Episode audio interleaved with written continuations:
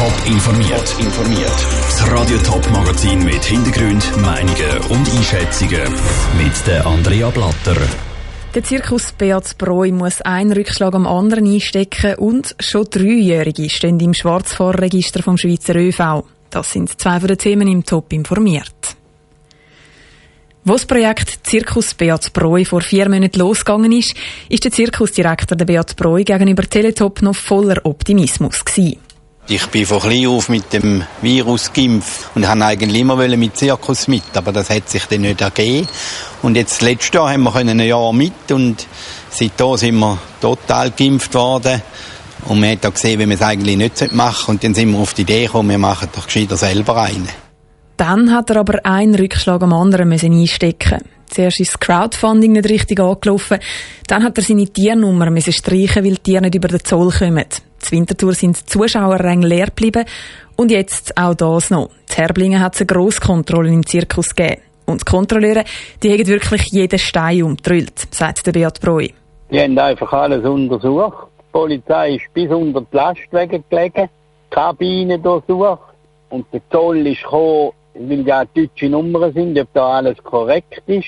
Und das Arbeitsamt ist gekommen, alle Arbeiter, wir haben ja nicht viel, wir haben ja sowieso zu wenig, alle angemeldet sind, pünktlich. Weil die gehen und kommen und das hat dann, und da haben sie jetzt kontrolliert. Den ganzen Nachmittag haben sie da geschaut und untersucht und gemacht und unser grösstes Problem ist, dass wir wieder einen halben Tag verloren haben mit Aufstellen. Das ist eigentlich das Problem, das wir haben. Hat es denn jetzt trotzdem noch gelangt, um alles schlussendlich fertig aufstellen und parat machen? Ja, ja, wir spielen heute Abend ganz normal um halb acht, wenn wir es angekündigt haben. Ausser dem Samstagabend spielen wir nicht, weil neben uns ist gerade das Fußballstadion und dort rettet Andrea Berg auf. Und dann hat uns die Polizei ja gesagt, wäre vielleicht besser, wenn wir nicht würden spielen Jetzt haben Sie die Premiere gefeiert, die Wintertour, und haben dort schon ein paar Vorstellungen gehabt. Können Sie vielleicht noch mal schnell zurückschauen und noch mal erzählen, wie die Vorstellungen zur Wintertour gelaufen sind? Ja, also Premiere ja sehr gut. Gewesen. Gut, dort haben wir auch einen Haufen eingeladene Gäste gehabt, aber auch noch einen Haufen Zahlende. Und dann nachher, da haben wir schon gewusst, dass es nachher schwieriger wird. Es ist noch Ferien, die Wintertour ist viel los gewesen. Aber das ist auch etwas, man findet immer eine Ausrede, wenn die Leute nicht kommen. Und es ist, es ist schlecht, da muss ich sagen, es ist schlecht besucht gewesen. Wir sind nicht zufrieden gewesen, aber jeder Anfang ist schwer, da wissen wir, und mit der Zeit kommt das sicher. Sind Sie aber immer noch überzeugt von dem Traum? ja, ja, wir machen weiter. Wir haben schon gewusst, dass wir Gegenwind haben, aber dass es gerade so ist, weil da muss jemand dahinter sein, der uns will vernichten. Das, das, weil das ist nicht normal. Da muss jemand dahinter sein, der da will verhindern und wir werden jetzt alles versuchen, aber wir heben da dagegen. Der Zirkusdirektor der Beat Broi. In den nächsten Tagen ist der Zirkus jetzt eben zu Herblingen und dann zieht er weiter auf die Almend zu Dietiken. Die Ehe für alle kommt Schützenhilfe von einer unerwarteten Stelle über, nämlich von der Chile. Der oberste Protestant, der Gottfried Locher, spricht sich für die Homo-Ehe aus. Der Beitrag von Franziska Boser. Es ist ein deutliches Statement von Gottfried Locher. Der Präsident vom Evangelischen Kirchenbund erklärt im Interview mit den Tamedia-Zeitungen. Homosexualität entspricht Gottes Schöpfungswillen. Es gibt keinen Spielraum.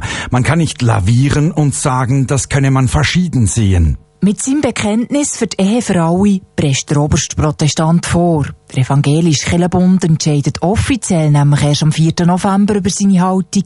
Und schon jetzt ist klar, dass längst nicht alle evangelischen Kirchen die Ehe für Schwule und Lesben auftun Vor allem aus den ländlichen Kantonen kommt Widerstand. Gerade weil es so umstritten ist, sei die Aussage von Gottfried Locher wichtig, sagt der grünliberal Nationalrat Beat Flach. Ich glaube, das ist gutes, positives Zeichen, oder, dass die protestantische Kirche anfängt, sich im Wandel von der Zeiten anpassen und auch äh, den Widerstand anfängt aufbrechen, der innerhalb halt von, ihrer, von ihren Mitgliedern zum Teil besteht. Die Grünliberalen haben im Bundeshaus den Vorstoß für die Ehe für alle eingereicht. Bis auf die SVP unterstützen alle grossen Parteien, dass auch Schwule und Lesben dürfen heiraten. Aber auch wenn es politisch gut aussieht, ist für die Schwulen wichtig, was die Kirche sagt. Der Roman Heckli, Geschäftsführer von Pink Cross. Was die Meinung der Kirchen ist, das weiss man. Und von dem her finde ich das ein ganz wichtiges Zeichen. Und ich glaube, es wird viele Leute dann eigentlich zum Nachdenken bringen, die vielleicht bisher sehr kritisch sind gegenüber der Ehe für alle. Die werden vielleicht jetzt auch ein bisschen aufgeweckt und denken eigentlich darüber nach, warum ist das jetzt eigentlich so schwierig für mich? Sollen die nicht genau die gleichen Rechte haben wie alle anderen auch? Der Roman Heckli, Geschäftsführer von Pink Cross im Beitrag von der Franziska Boser. Sie ist fünfjährig, heisst Jara und ist Schwarzfahrerin. Das zumindest gemäss dem Verkehrsbetrieb Schaffhausen. Sie haben das Mädchen nämlich gebüßt, obwohl Kinder im öffentlichen Verkehr bis 6 eigentlich gratis fahren. Aber der Jara, ihre Schwester, ist erst 10 und darum keine gültige Begleitperson. Der Fall schlägt hohe Wellen und wirft viele Fragen auf. Dürfen wir das Kleinkind büssen? Und wenn ja, ist das noch zeitgemäß? Stefanie Brändli mit den Antworten. Aus Kulanz hat die fünfjährige Jara nur 50 Franken Busse bekommen. Dabei stellt sich die Frage, ob die Busse überhaupt gerechtfertigt ist. Der Helmut Eichhorn, Geschäftsführer vom Branchenverband Öffentlicher Verkehr CH Direct, findet, ja. Jeder Fahrgast muss einen Fahrausweis präsentieren und Kind darf grundsätzlich kostenlos reisen, wenn es aber in einer Begleitung ist von einer älteren Person. Und jetzt im vorliegenden Fall hat halt das Kontrollpersonal festgestellt, da ist kein gültiger Fahrausweis vorhanden und hat das entsprechend aufgenommen. Im Fall von der Jara geht es also einzig und allein darum, dass sie einen Fahrausweis gebraucht hätte, weil ihre zehnjährige Schwester keine gültige Begleitperson ist. Für das müsste sie nämlich zwölf sein. Aber Vorschriften hin oder her. Es stellt sich auch die Frage von der Kulanz. Ein Rabatt hat es zwar gegeben, aber keinen kompletten Erlass von der Bus. Weil der Helmut Eichhorn die Begründung von der Verkehrsbetrieb Schaffhausen noch nicht kennt, kann er die nicht einschätzen. Er räumt aber ein. Es gibt effektiv gewisse Gründe, wo man nachher auf solche Zuschläge kann verzichten kann. Also wenn man zum Beispiel ganz klar merkt, das ist eine Person, die, sag jetzt mal, verwirrt ist oder eine Person, die das System so nicht kann kennen, weil es einfach auch physisch nicht in der Lage ist, das zu kennen, dann sind das natürlich Argumente, die man in die Beurteilung kann mit einfließen Schlussendlich sind sicherlich die Eltern verantwortlich. Die Kinder sollten darum also eigentlich nicht haften. Und weil der Fall von der Jara so grosse Wellen schlägt, stellt sich der Helmut Eichhorn eine grundsätzliche Frage zu den Vorschriften. Muss Begleitperson mindestens zwölfjährig sein oder nicht? Das ist, denke ich, heute die zentrale Fragestellung. Das ist die Essenz, die ich aus dieser Diskussion rausnehme. Und das ist ein Thema, das ich mir gerne annehme, wo man gerne darüber diskutieren kann. Der Fall von der Jara ist nicht der einzige. Gemäss Recherchen vom St. Galler Tagblatt gibt es nämlich viele Kinder, darunter sogar Dreijährige, die gebüßt worden sind. Der Beitrag von Stefanie Brändli. Auch rechtlich ist das Büssen von Kindern im öffentlichen Verkehr laut Experten fraglich. Das, weil nur schon die Frage vom zuständigen Recht schwierig zu beantworten ist.